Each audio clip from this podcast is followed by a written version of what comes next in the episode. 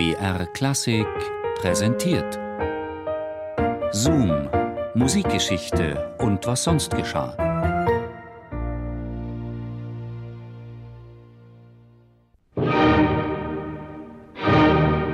Im Allgemeinen wollen wir gleich von vornherein bemerken, dass wir an den Ausführungen der größeren Instrumentalwerke, namentlich der unvergleichlichen Leonoren-Ouvertüre und der Symphonie Eroica, die sorgfältige Ausarbeitung der Details vermisst haben.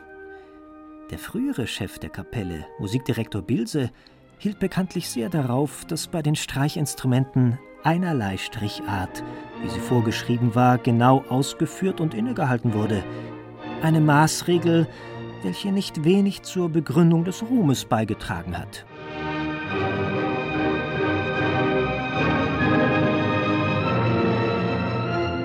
Mangelnde Sorgfalt und Disziplin, das Fehlen preußischer Tugenden sozusagen. Die hatte Benjamin Bilse besessen, aber dem waren ja seine Musiker weggelaufen. So fand die erste Konzerttournee des neuen Orchesters aus der Hauptstadt Preußens und des Deutschen Kaiserreiches keine Gnade vor den kritischen Ohren in der Provinz, in Braunschweig im Mai 1882, nur kurze Zeit nach der Entmachtung eines Tyrannen. Einen Namen hatten die Musiker noch nicht gefunden. Sie nannten sich ganz einfach vormals Bilsische Kapelle. Ihre Reise wurde von seltsamen Tönen begleitet, per Zeitungsanzeigen. Da beschuldigte der ehemalige Dirigent seine Musiker trotzig, sich mit seinem Namen zu schmücken.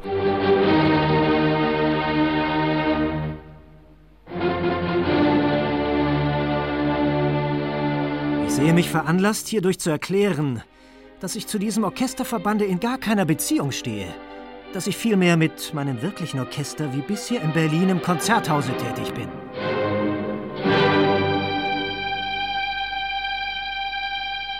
Benjamin Bilse ahnte wohl nicht, dass er bald endgültig eine Fußnote werden würde in der Geschichte jenes Vereins.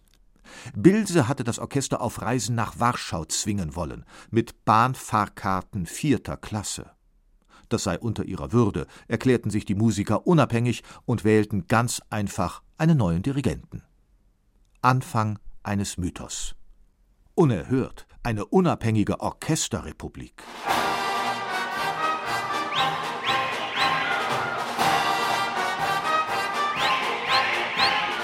Erstes Konzert des Philharmonischen Orchesters, 17. Oktober 1882, Anfang 7 Uhr, Ende 10 Uhr. Das erste Konzert unter eigenem Namen. Eine passende Spielstätte war nach Verhandlungen mit der Skating Rink Aktiengesellschaft schnell gefunden worden. Umbau einer Rollschuhbahn. Ein Ort für Vergnügungen. Viele Konzerte hatten einen Potpourri-Charakter Ouvertüren von Wagner, Streichquartette von Tschaikowski, Variationen folgen von namenlosen Komponisten, Symphonien, Arien. Die Berliner Philharmoniker waren ein privates Orchester unter vielen. Im Sommer spielten sie in Biergärten und als Kurkapelle in holländischen Seebädern.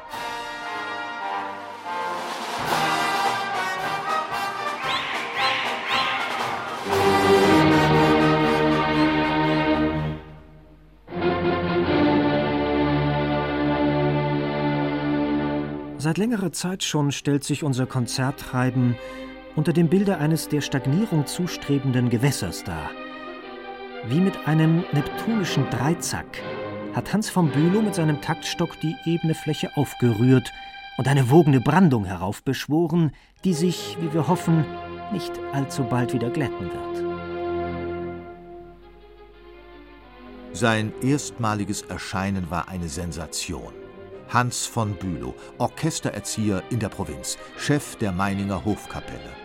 Er wurde der erste Chefdirigent der Berliner Philharmoniker, zudem der erste Pultvirtuose im modernen Sinn, ausschließlich Dirigent von Beruf, ein Star mit Allüren. Er setzte Doppelaufführungen von Beethovens Neunter aufs Programm und eine Aufführung der Eroica endete im Eklat, nachdem er die Sinfonie auf den ehemaligen Reichskanzler Bismarck umgewidmet hatte. Das Orchester wurde aber nicht deshalb zu einer Institution, sondern wegen seines Klangs, seinem Können. Arthur Nikisch, Wilhelm Furtwängler.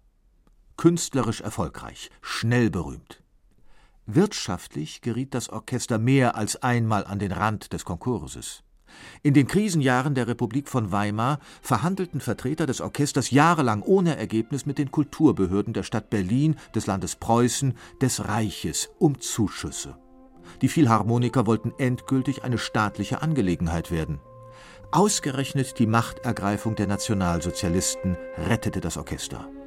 Ein großzügiger Geldgeber wendete den sicher bevorstehenden Konkurs ab. Josef Goebbels. Dessen Reichspropagandaministerium bedachte das Orchester mit einem Auftrag, die besondere Sendung deutscher Musik in der Welt zu verbreiten und im Rundfunk. Auslandsreisen im Auftrag des Propagandaministeriums. Musik im totalen Krieg.